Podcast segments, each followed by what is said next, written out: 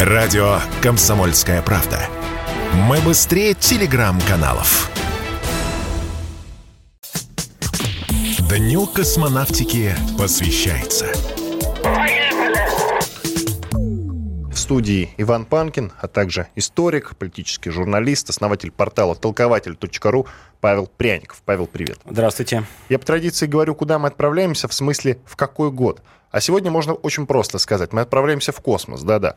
Ну, конечно, под годом имеется в виду, или под вот этим вот выражением в космос, сразу, наверное, ну или многие из вас понимают, речь идет про 61 год, когда Гагарин первым совершил полет в космос. Ну и, соответственно, конечно, речь пойдет и про 65 год, когда э, первый выход э, в открытый космос был совершен советским космонавтом Алексеем Леоновым. Это, я напомню, 65 год. Конечно же, мы поговорим об истоках, то есть вспомним об идеях Циолковского, а это 1880-е годы, там целое десятилетие, и идеи Циолковского, это, конечно, э, такой прорыв, о котором э, никто из ученых тогда даже не думал на самом деле, и они были сделаны именно нашим русским ученым. Вспомним и о космических лифтах Циолковского. Эту идею, кстати, до сих пор хотят реализовать, насколько я знаю, даже в Японии. До сих пор хотят а, вынашивают идею постройки вот этих космических лифтов. Да-да, они вот именно на лифты и похожи. Они будут подниматься прямиком в космос. Я уж не знаю, может быть, на какую-то планету. Сейчас надо э, детально э, вспоминать этот момент. Но э, действительно, эти идеи принадлежат именно Циолковскому. И, конечно же, мы будем говорить про Королева, то, каким образом он обогнал американцев. Ведь не секрет для многих. Американцы первыми должны были выйти в космос. Они должны были первыми совершить полет в космос, потому что у них было для этого все. Капитализм им это обеспечил. У них были деньги, у них были э, блестящие специалисты, которые, которых они вывезли из проигравшей Германии, в частности. Мы вот ту гонку в 45-м, увы, проиграли. Но у нас был Королев, у них было все, у нас был только Королев и несколько его приближенных. И условия их работы очень сильно отличались от тех условий, в которых трудились их соперники по космической гонке. Тем не менее, вы, мы выиграли. Итак, Павел, я люблю говорить обо всем по порядку. Обо всем по порядку. С Циолковского. Да, здравствуйте. А, Циолковский, конечно, основоположник не только а, а, российской, советской космонавтики, но и международной космонавтики.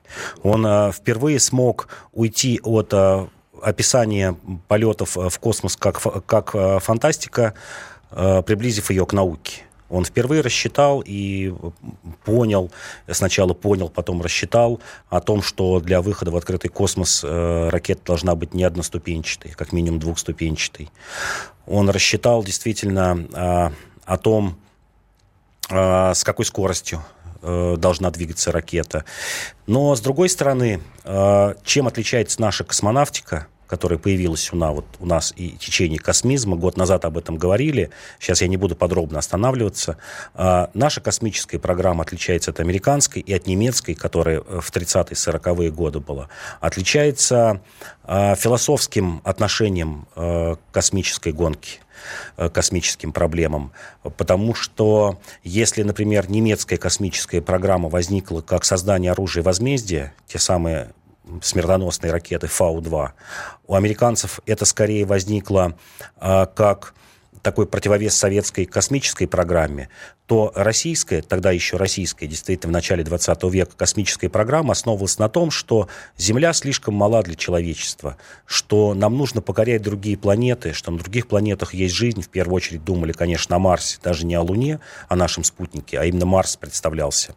Что именно там мы построим царство свободы, то, которое невозможно на Земле, потому что считалось, что легче начать с чистого листа, эм, послать туда людей, которые готовы к строительству социализма, но вот, вот все будет новое. И вот эта программа, она и толкала, давала, придавала силы, я бы сказал. Потому что все мы знаем, если мы сейчас перескочим на 30-40 лет вперед, что было с тем же королем в ГУЛАГе и со многими какими-то другими нашими изобретателями. Но вот эта вот мечта о том, что а, полет в космос даст новые возможности человечеству, что оно изменит самого человека, оно вот двигало этими людьми. Я напомню, что у нас историко-политическая программа.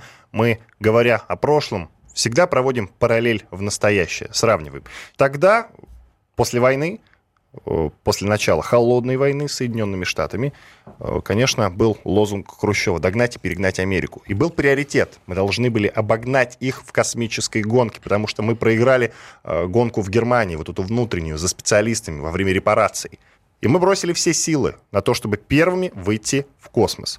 А надо ли сейчас, друзья, как вы считаете, в наши дни – бросить все силы для полета на Марс, чтобы обогнать американцев. У них э, намеченная марсианская программа. Наверное, многие из вас слышали имя Илона Маска. Это известный американский предприниматель, который э, буквально через каких-то несколько лет, ну, может быть, 5-10 лет, собирается уже основать колонию на Марсе.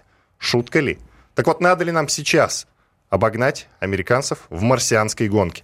Наш студийный номер телефона 8 800 200 ровно 9702 или пишите в WhatsApp плюс 7 967 200 ровно 9702. Будем принимать ваши звонки, спрашивать. Кстати, нам уже пишет Вячеслав. У нас был не только Королев, но и тысячи других высококлассных специалистов с великолепной подготовкой и фундаментальными знаниями. Один Королев не смог бы вывести человека в космос. Павел, почему не смог бы? У него а... были очень ограниченные ресурсы. Я, вот наш читатель действительно прав. Это целая плеяда э, российских и советских инженеров.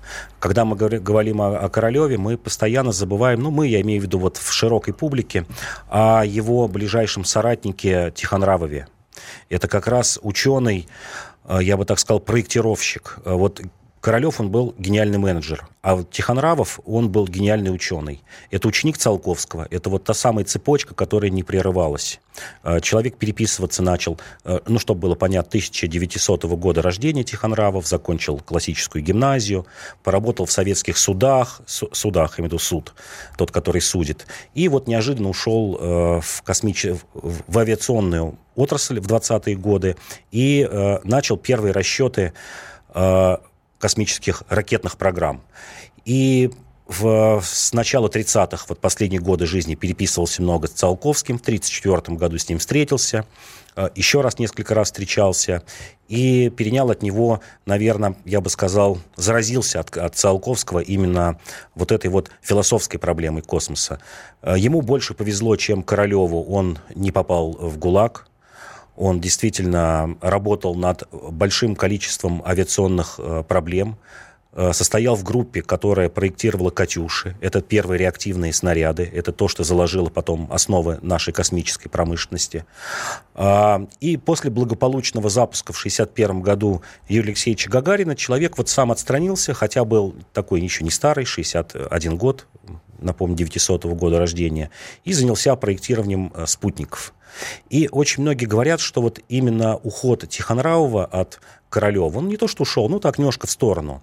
Он не позволил состояться лунной программе. Она же тогда разрабатывалась, лунная программа, после запуска первого человека в космос. Э, Королев сразу э, принялся за эту программу, и мы могли бы быть первыми на Луне. А вот Тихонравова я назвал. Конечно, Цандер один из величайших наших тоже проектировщиков, инженеров. Ну и там целая череда. Иван Гравы, который вот создатель «Катюши», реактивных снарядов. Вот целая череда э, ученых, проектировщиков 20-30-х годов, которые заложили э, нашу космическую программу. Но Королев был гениальный менеджер, который смог собрать вот в кулак все эти силы, а главное доказать начальству. Я вот сейчас еще раз напомню о Тихон, Тихонравове.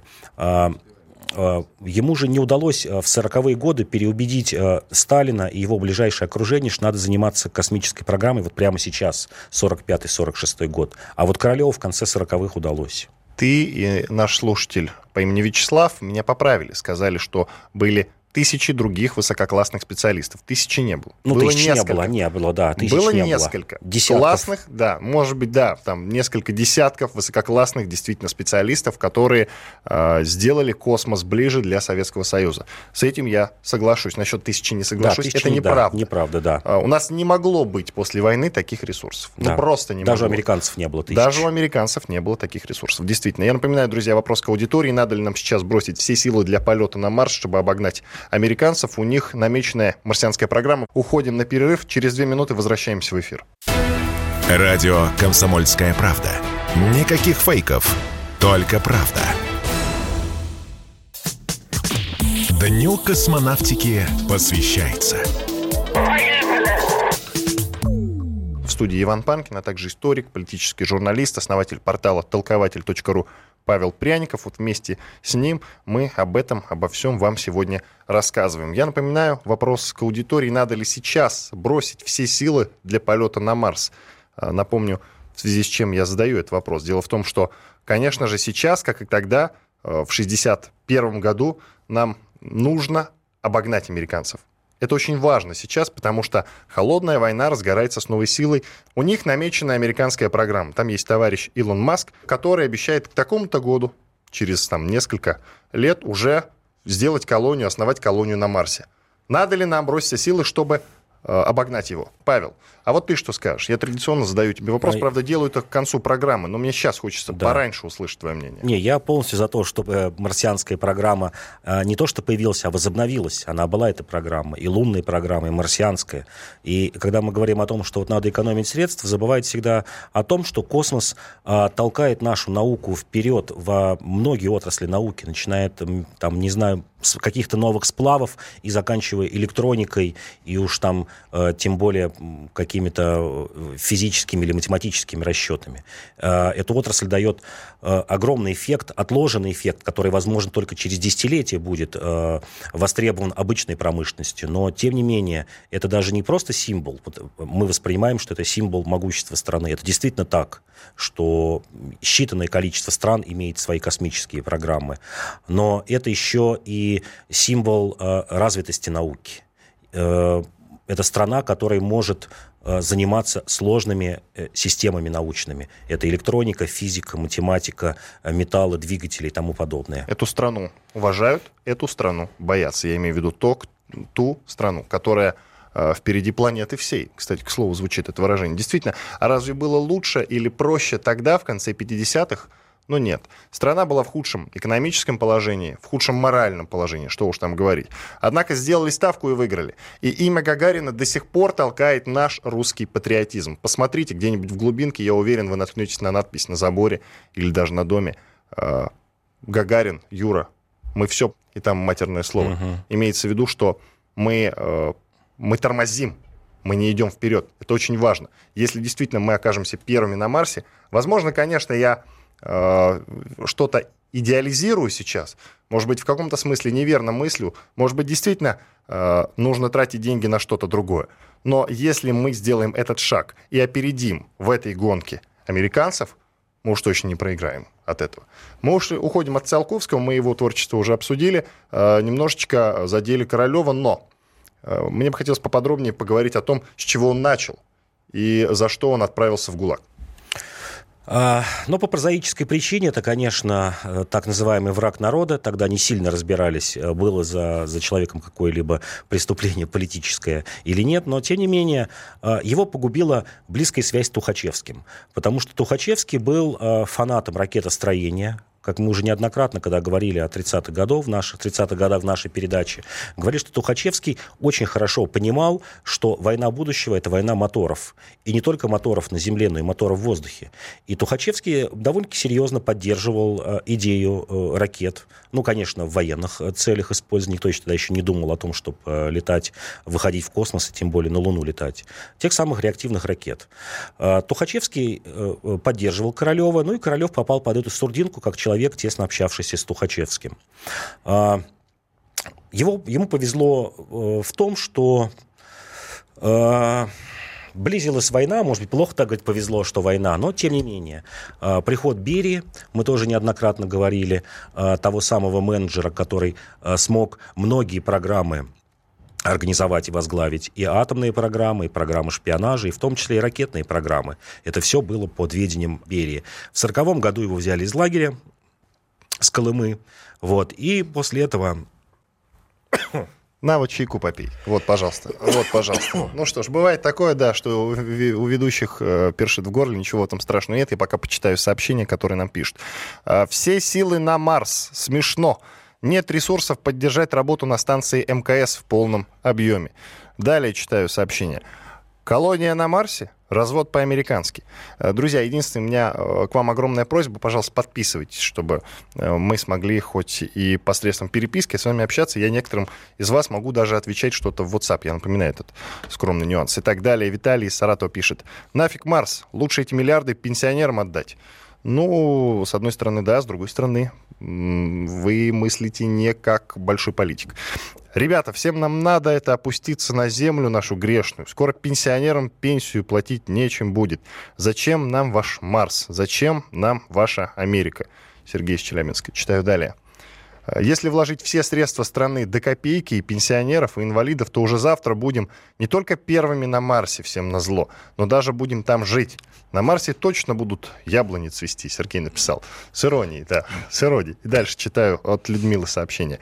Необходимо тратить большие средства выделено больше и большие средства и силы на решение проблем внутри страны, поднимать экономику, сельское хозяйство, повысить престиж учителей, врачей, инженеров. Почему нельзя в космических программах сотрудничать с другими странами объединяя усилия. Почему же можно? С Китаем, например, но только не с Соединенными Штатами. Они в этом смысле с нами сотрудничать не будут, уверяю вас. А вот Китай будет, да? С но Китаем кажется, же можно. Я думаю, что Америка будет. А, мало кто знает, например, что когда а, Гагарин э, полетел в космос а, в июне 61 года, то есть спустя буквально два месяца после этого полета, в июне 61 года состояла встреча Хрущева с Кеннеди, где Кеннеди предложил совместную лунную программу Советскому Союзу. Давайте вместе э, э, делать ракету, которая доставит космонавтов на Луну, совместный экипаж. Хрущев отказался. Хрущев отказался, и Кеннеди тогда, да, ничего не оставалось, как э, самому делать эту космическую программу. Как раз с помощью немецких э, ракетчиков, в первую очередь, э, э, Вернера фон Брауна величайшего, да, величайшего тоже, если мы говорим о Королеве, о Циолковском, здесь надо признать тоже великого практика. Но практика, конечно, замазанного очень серьезно Второй мировой войной, по вине которого погибли тысячи, десятки тысяч людей. Если еще э, тот самый создатель ракет Фау-2, которые полили по Лондону и по другим английским городам. И если когда э, говорят о том, что вот в самом Лондоне от ракет Фау-2 погибло всего лишь около 2000 человек, ну, как говорят, не очень много, да, здесь надо вспоминать, что целый концлагерь работал на лаборатории фон Брауна, и там погибли десятки тысяч людей которые знаменитых этих каменоломнях и шахтах. Вот, если возвращаясь к Королеву, 40-й год, его а, по настоянию э, Тихонравова, в том числе, с которым Королев был знаком с конца 20-х годов, первая встреча, если не ошибаюсь, 27-й год их была, а, он был вызван в Москву, а, естественно, не реабилитирован, не оправдан, а помещен в те самые шарашки. Это такие закрытые НИИ, которые занимались разработкой а, важных для государства программ. В 1945 году, да, он был полностью реабилитирован. Более того, был послан в 1945 году в составе большой делегации, как мы в предыдущей программе говорили, которая занималась наследством э, нацистской Германии в области науки. Им был присвоено звание подполковник. Вот в этой форме он пытался добыть какие-то немецкие секреты по ракетостроению.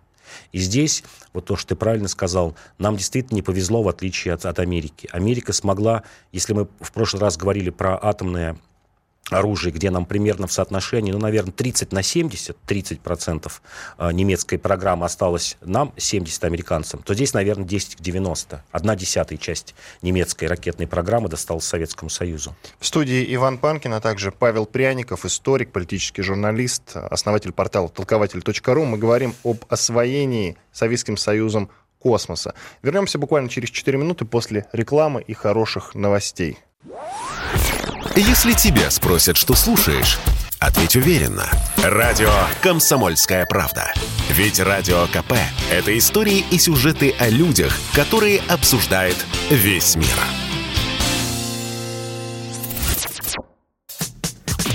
Дню космонавтики посвящается. Мы говорим об освоении космоса. Мы, кстати, сейчас вас, друзья, будем очень сильно удивлять. Дело в том, что на Марс, о котором я э, говорю на протяжении вот уже получаса, э, собирался отправиться еще Сталин. Ну, в смысле, не сам, конечно. Э, он собирался туда отправить некую космическую экспедицию. Сейчас об этом будем говорить подробнее. Павел нам это расскажет. Это очень интересная история. Кстати, друзья, на самом деле коммунистов на Марсе собирались вербовать. Шутка ли? Это правда. А вопрос к аудитории. Надо ли сейчас бросить все силы для полета на Марс, чтобы обогнать американцев? У них, я напоминаю, намеченная марсианская программа. Они через несколько лет собираются уже основать там колонию. Есть такой товарищ Илон Маск, и он э, сердечно пообещал, что это сбудется. Кстати, вопрос, почему я э, спрашиваю вас об этом? Да потому что нас это действительно очень сильно подтолкнет. Э, во всех смыслах. И в идеологическом, э, в частности. И это будет большой взлет патриотизма, которого, увы, сейчас нам очень и очень не хватает, и который нам очень и очень нужен. А после Крыма э, вот такой вот идеологически мощной волны пока что не предвидится. Нам нужно что-то еще. И полет на Марс, кстати, вполне логичная мысль и очень интересная. Ну, хотя я и не без скип скепсиса на нее смотрю, конечно же. Павел, теперь про идею Сталина вербовать э, коммунистов, вербовать электорат на Марсе. Пожалуйста, поподробнее, с чего эта идея вообще началась, кто донес ее до Сталина и почему Сталин в это поверил? Ну, Сталин увлекался фантастикой. Кстати, Ленин любил э, фантастику. Сталин тоже. У него был такой любимый писатель. Сейчас о нем почти уже никто не знает, как Степан Кургузов. Э, писатель-фантаст 20-30-х годов. Э, который выпустил роман «Катапульта на Луну», и который э, призывал действительно э, советское руководство, ну, тех людей, которых общался, обратить внимание на космическую программу, что, ну, вот мы в самом начале говорили о том, что под этим было такое философское начало, начать какую-то новую жизнь на этих планетах. Но, тем не менее, после войны Сталин как раз, ну я бы не сказал, что зарубил, но во многом притормозил космическую программу. Хотя в 1946 году он действительно дал добро на то, что нужно развивать э, и далее э, реактивные ракеты, ракетные двигатели, вообще все, что связано с, с ракетостроением. Он перестал интересоваться именно космическими программами по прозаической причине. Страна лежала в руинах, и он считал, что нужно все силы бросить, во-первых, на атомную бомбу, а во-вторых, на восстановление народного хозяйства. И как раз тот Тихонравов, о котором я говорил, соратник Королева, и вообще я бы даже назвал его даже больше и учителем Королева, и учеником Циолковского, он вот делал два знаменитых доклада в 1948 году в армейских кругах, в частности, в Академии артиллерии, где как раз говорил о космической программе, убеждал высоких генералов, высокое партийное начальство, и там хватались за голову и объявили его фантастом. Вот как резко изменилось отношение к космическим программам а, начала 30-х и, например, середины 40-х годов. И Тихонравов, он был устранен из научно-исследовательского института, был такой НИИ-4, закрытый институт при Минобороне, который занимался ракетными программами. Он был устранен оттуда из начальников отдела, обычным консультантом, и вот тогда его как раз подобрал Королев. И в чем была заслуга Королева, как я уже говорил, что он был гениальный менеджер. Он смог, Тихонравов не смог, а Королев смог убедить советское руководство, что ракетную программу, космическую программу, она будет двойного назначения, что ее надо развивать именно как программу двойного назначения, что ракета-носитель, та, которая должна вот отправить человека в космос или спутник вывести, что эта же ракета будет использоваться для доставки атомных зарядов, та самая межбаллистическая ракета. И он ими как раз и занимался, смог выбить финансирование именно под это условие. И его знаменитые ракеты Р-1, Р-3, потом вот эта вот ракета Р-7, которая наконец-то вывела э, первый искусственный спутник Земли в 1957 году в октябре. А это все была программа двойного назначения. Та же самая ракета должна была нести атомный заряд э, в Америку. Потому что нужно представить себе ситуацию начала 50-х годов.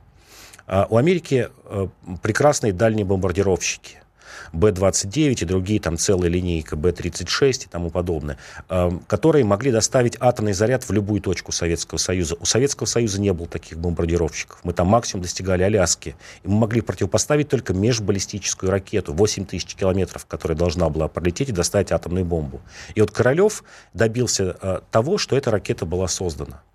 И как раз э, мы вот в предыдущей части говорили о том, что американцам помогли немцы. Здесь надо тоже сказать, что здесь были немцы, но их было очень мало.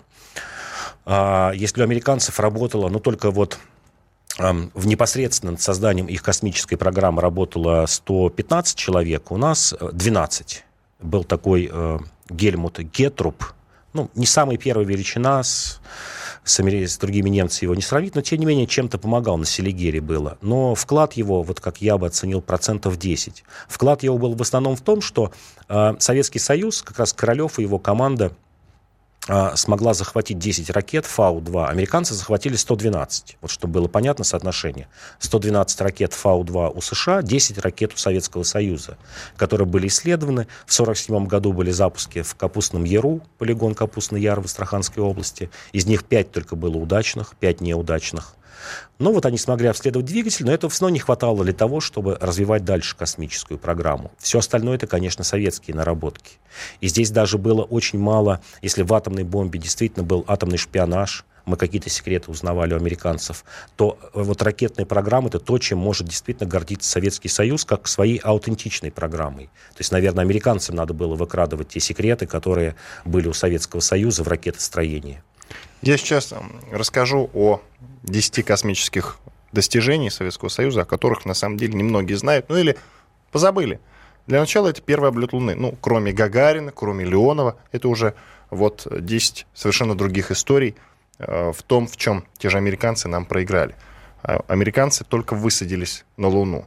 И то только потому, что Королев э, уже был тяжело болен и умер к тому моменту, и, возможно, именно поэтому, кстати, мы не первые на Луне. Не, не первыми высадились на Луне, хотя должны были. При Королеве бы точно высадились. Итак, я рассказываю. Это первый облет Луны. Это первый облет другой планеты. Это первый аппарат, заснявший темную сторону Луны. Это первая успешная высадка на другой планете. Это первые искусственные объекты на поверхности Марса. Это первая роботизированная миссия по возвращению образцов. Шутка ли? Первый космический аппарат, взявший на борт трех человек. А, это первый человек африканского происхождения в космосе. Ну, звучит забавно, но тоже достижение. Да? Первая стыковка с объектом мертвого космоса, так называемого. Кстати, очень любопытная история. А, об этом с Павлом мы как-нибудь в другой раз тоже поговорим. Ну и то, что достижением, конечно, назвать нельзя, но и первые человеческие жертвы в космосе, это тоже, а, это тоже к Советскому Союзу имеет. Потому что именно 30 июня 1971 года Советский Союз с нетерпением ожидал возвращения трех космонавтов с первой в мире, с первой в мире космической станции э, спустя 23 дня, проведенных на орбите. Но когда капсула приземлилась, из нее не донеслось ни звука. Открыв люк, э, там были обнаружены три космонавта уже мертвыми. Они не сумели открыть клапан. Его заклинило. И они задохнулись. Ну, вот так сложилось. Что ж, такие истории бывают. Мне любопытно, Павел, смотри, а как американцы реагировали на успехи Советского Союза в космосе? Завидовали. А... Что делали? Какие меры предпринимали? Завидовали, предпринимали, но сначала не верили. Сначала не верили, что СССР сможет создать вот эту самую тяжелую межбаллистическую ракету Р-7. Вообще вот надо о ней совсем кратко сказать, что первый ее запуск, конечно, был не с искусственным спутником Земли. Он произошел 24 августа 1957 года, когда эта ракета долетела на Камчатку. И потом в сентябре 1957 года уже присутствовал при этом Хрущев при этом запуске. Королев его смог убедить. Кстати, они очень поздно познакомились с Хрущевым в 1956 году только, а, когда Хрущев поверил в космическую программу, то есть буквально вот полтора года. А, американцы не верили. Не верили тому, что Советский Союз сможет э, быть первым в космосе. Но американцы у них тоже была задержка э, с 51 по 54 год, когда было сокращено финансирование их программы «Юпитер-2», вот этой тяжелой ракеты. Потому что в разгул маккартизма, вот мы все помним, да, когда должна была начаться атомная война, и многие на это делали ставку операции «Дропшот» и уничтожение советских городов, а многие считали, что ну для чего ракеты, мы сейчас поднимем 300 бомбардировщиков, из них 200 долетит, 100 собьют Советский Союз, закидаем атомными бомбами и достаточно будет. То есть ракеты будут не нужны. И вот примерно три года э, те, которых не хватило американцам, вот у них властвовала эта идея о том, что они отложили в сторону создание этой тяжелой межбаллистической ракеты, и именно в этом проиграли. Это раз. А а второе, они не понимали э, важность, э, я бы сказал, важность космической э, программы в экономическом смысле.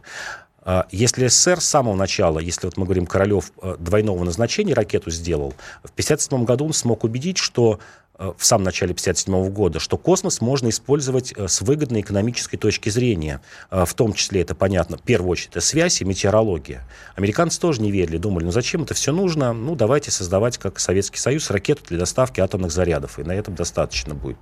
То есть здесь все время Советский Союз был на шаг, а то и на два шага впереди э, Америки. Э, с космической, с лунной программой, да, я согласен, что смерть Королева, ну и внутренние интриги какие-то. Э, там у него был конфликт э, со второй конструкторской группой, Челомей, Глушко, которые занимались ну, так, таким альтернативным созданием э, двигателей, которые должны были доставить на Луну. То есть целый ряд факторов сложился. Иван Панкин, Павел Пряников, историк, политический журналист, основатель портала толкователь.ру в студии радио «Комсомольская правда». Мы сейчас сделаем двухминутный перерыв, после этого вернемся к финальной части нашей сегодняшней программы об освоении Советским Союзом космоса. Почему космос стал советским и как? Через две минуты возвращаемся в эфир. Радио «Комсомольская правда». Никаких фейков, только правда. Дню космонавтики посвящается. Студии Иван Панкин, а также историк, политический журналист, основатель портала толкователь.ру Павел Пряников. Я напомню, что у нас историко-политическая программа. Мы, говоря о прошлом, всегда проводим параллель в настоящее, сравниваем. И вот сейчас, друзья, у нас э, к вам вот такой вопрос, я его уже четвертый раз озвучиваю. Надо ли бросить все силы для полета на Марс, чтобы обогнать американцев? У них намеченная марсианская программа. Илон Маск через несколько лет собирается основать колонию на Марсе. Надо ли нам их обогнать, как это было в 1961 году, когда мы первыми уже, ну, мы, мы в каком смысле даже открыли космос как таковой, космос как явление. Сра- самое время почитать ваши сообщения. Итак, надо окрепнуть и отжать. Пишет один из наших слушателей, к сожалению, он не, поспи- не подписался. Отжать хорошая идея, кстати. Вполне возможно, что отожмем. Вдруг э, Илон Маск станет э, вне закона в США, прилетит в Россию, и бац, и русские первыми улетят на Марс. Смешно? Смешно и прикольно. Далее читаю. Забавный комментарий вам пишут. О чем вы, люди? Россия единственная страна, обладающая пилотируемой космонавтикой. Даже американцы свои аппараты выводят на наших двигателях. Луна и Марс — это простой развод. Не полетят люди туда в 21 веке. Вячеслав написал. Любопытное сообщение, Паш, ты что скажешь? Я думаю, полетят. Я думаю, что это дело, правда, вот 15-20 лет, не верю в 5 лет, но вот 15-20 э, лет, к середине 20-х э, годов, а уж 30-х точно, человек действительно достигнет Марса. И я даже верю, что там будут какие-то, ну, скажем, небольшая колония Человеческое или марсианское? Я марсиан имею в виду да, сейчас. Нет, нет, нет. Дмитрий пишет. Не вижу никаких причин не вкладываться в космос. В любом случае, когда-нибудь мы покинем эту планету. Да и сам космос — это огромный трамплин открытия технологий. Обеими руками за. Ну, наконец-то, вот одно да. из тех сообщений, которых которые я от вас, друзья, ждал. Но почему-то много скепсиса, очень много скепсиса. Вообще, в данном случае скепсис, на мой взгляд, на мой взгляд, это неправильно, потому что мы должны каким-то образом в чем-то идти вперед, мы должны об, об, обгонять. И желательно это делать даже не в вооружении, потому что с вооружением у нас всегда и все было в порядке. Э, вот в том, что касается оружия, мы лучше, чем немецкие автомобилестроители даже, на мой взгляд. Поэтому нам нужно делать ставку на что-нибудь оригинальное. Нам нужно удивлять, выходить вперед, делать что-то такое, что у нас будут перенимать. С патриотической точки зрения, с идеологической точки зрения очень важно. Итак, э, я думаю, вначале нужно обязать работодателей платить налог на использование, за использование рабочей силы, которую э, родили, вырастили работники, не считаясь со здоровьем, отдыхом и низкой необоснованной зарплатой. Этот налог даст очень большой доход, где-то на миллион э, работников, 10 миллиардов рублей в месяц, а их 30 миллионов человек. А этот налог убавит аппетиты на роскошь, и с ним вперед на Марс. И не стыдно писать закон про нацию, Алексей написал. Для патриотизма нужно ввести прогрессивный налог. Он им поможет попасть на Марс. Китайцы впереди планеты всей. Вот такое сообщение. Далее. Вы, если хотите на Марс, если вам не хватает патриотизма, то летите туда сами за свой счет. А нам дайте пожить нормально. Э, устали, и своими налогами вы нас заколебали постоянным повышением тарифов. Но я надеюсь, не я конкретно, и не Павел Пряников. Хотя мы думаем над этим, конечно, периодически. Введение специального налога на космос. Да, давай теперь о космической гонке. А хотя нет, вот есть интересное сообщение. Вообще Илон Маск это частное лицо, а не представитель американской власти. Его компания SpaceX это частная компания. А, помимо него пилотируемый полет на Марс планирует и другая компания в 2018 году. А как же проект, э, проект Mars One? Это вообще Нидерланды. В целом это все международные программы, так что э, ни о какой холодной войне тут точно не идет речи. Ну, возможно, да, действительно. Давай э, немножко подытожим, времени немного остается, о, косми... о лунной гонке между Советским Лунная... Союзом и Соединенными Штатами. Лунная гонка. Как я уже говорил, в 1961 году американцы Кеннеди предложил Хрущеву совместно участвовать в лунной гонке, но э, тогда превалировала другая точка зрения, что просто высадить человека на Луне этого мало. Э, была знаменитая программа, которая так и называлась программа лунной базы. Это проект «Звезда», либо «Лунная база 1». Она была с 64 по 74 год. И планировалось, автор этой идеи был Бармин, а, планировалось доставить 9 модулей по 4,5 метра длиной каждый.